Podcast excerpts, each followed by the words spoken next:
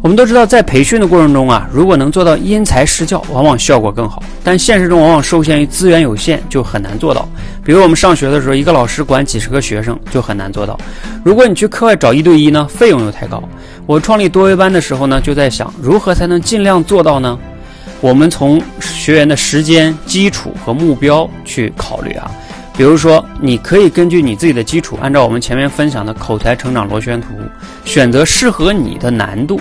然后每一个难度呢，你用多久去练好这个难度，也是可以自己选的，不用说跟别的同学比，别的同学用俩月学完了，你非得要俩月学完，你可以三个月啊，因为你的基础跟他不一样嘛。就像我们去学驾照的时候，同样一起报名的，但是每一个科目学完的时间是可以不同的。